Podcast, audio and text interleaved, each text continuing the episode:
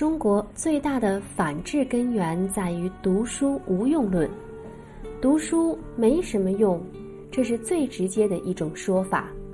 与之相比，更多的是一种温和的读书无用论。我觉得经验比读书更重要。你读的是书，我是在社会里读书，一样的。今晚我推荐来分享文章：读书有用吗？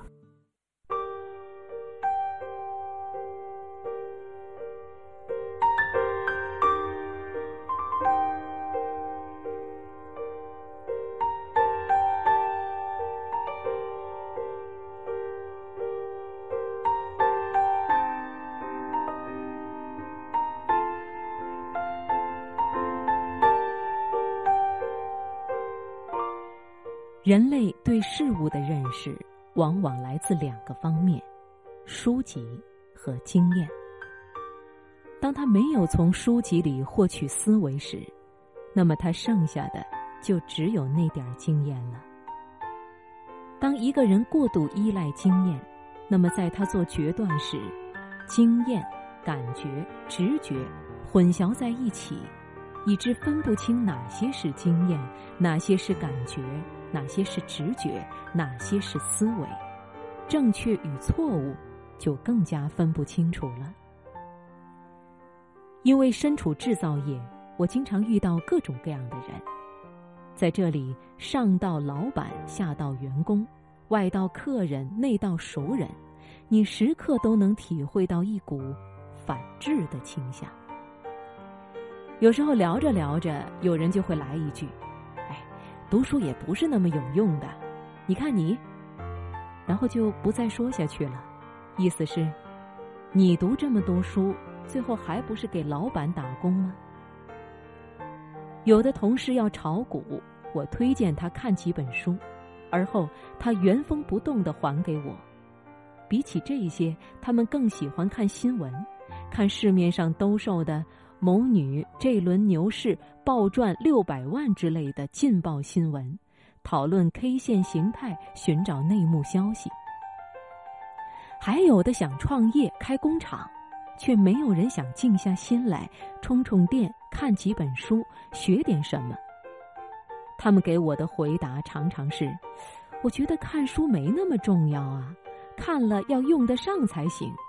我现在缺乏的是经验，真的。”我很需要，你看我师傅，斗大的字不识一个，照样走南闯北，他就是很有经验。人们喜欢对财富高谈阔论，对往事唏嘘感叹，对小道消息趋之若鹜，对名人大事件侃侃而谈，但是很少有人想知道这些事件背后的理论和起因。更没有多少人会静下心来拿本书慢慢研究。从二十世纪七十年代改革开放开始，中国发生了巨大的变化。改革开放对中国的经济产生了深远影响。这个时代诞生了无数的机会，产生了无数的富翁。有些人甚至不知道自己是怎么富起来的。就这么富起来。人在财富面前容易膨胀，过度的强调自己的能力，而忽略了客观因素的作用。我们这个社会是非常现实的，经常会由结果来推导成因。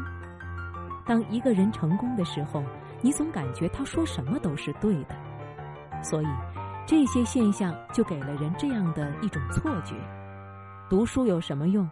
能赚到钱，有能力，那才是本事。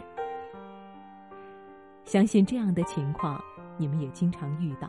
你正看着书，突然走过来一个人，拍拍你的肩膀，对你说：“哎，别读书了，还不如出来混几年社会，学的东西比书本上的多多了。你看那谁谁谁，从来不读书，还不是照样发大财？这个社会看的是能力。”能力是什么？天知道。有的人认为是人脉，有的人理解为资源，还有的人理解为权力。但是在我看来，这些解读根本就没有指出问题的本质所在。过去的几十年，没有不依靠脑力、技术含量的暴富，都是有前提的，因为信息的不对称。什么叫信息不对称？我举个例子，在中国的股市传奇里，你一定听说过杨百万这个名字。作为在中国股市里先富起来的那一部分人，无论你怎样评价他。杨百万这个名字都已经成了一个传奇。这个人是怎么完成他的原始积累的呢？有一天，他偶尔看报纸，发现了一个现象：两个地方的国库券价格是不一样的。这样，他就从价格低的地方买入国库券，然后拿蛇皮袋装上，坐火车去往另一个收购价比较高的地方卖出。他一年来回好多次，直到有一天国库券不再存在差价，他完成了第一笔原始积累，人生中的第一个一百万。那一年是一九八九年，这笔钱对于一个工厂的工人来说，毫无疑问是个天文数字，而他得到这一切。不是因为他读了什么书，而是因为他在某天某时某个地点看到了一张很神奇的报纸。再举个例子，二零零零年中国加入 WTO 的时候，外贸很好做，钱好像是捡来的，因为那时候在中国开工厂的很少，竞争不完全，所以外国人来中国没有什么议价的条件，当然他们也不需要议价。那时候，中国的商品对于手持美元的他们来说，简直太便宜了。一百块钱一双的真皮皮鞋，赚个五十块那是常有的事。对于中国人来说，五十块钱很多了。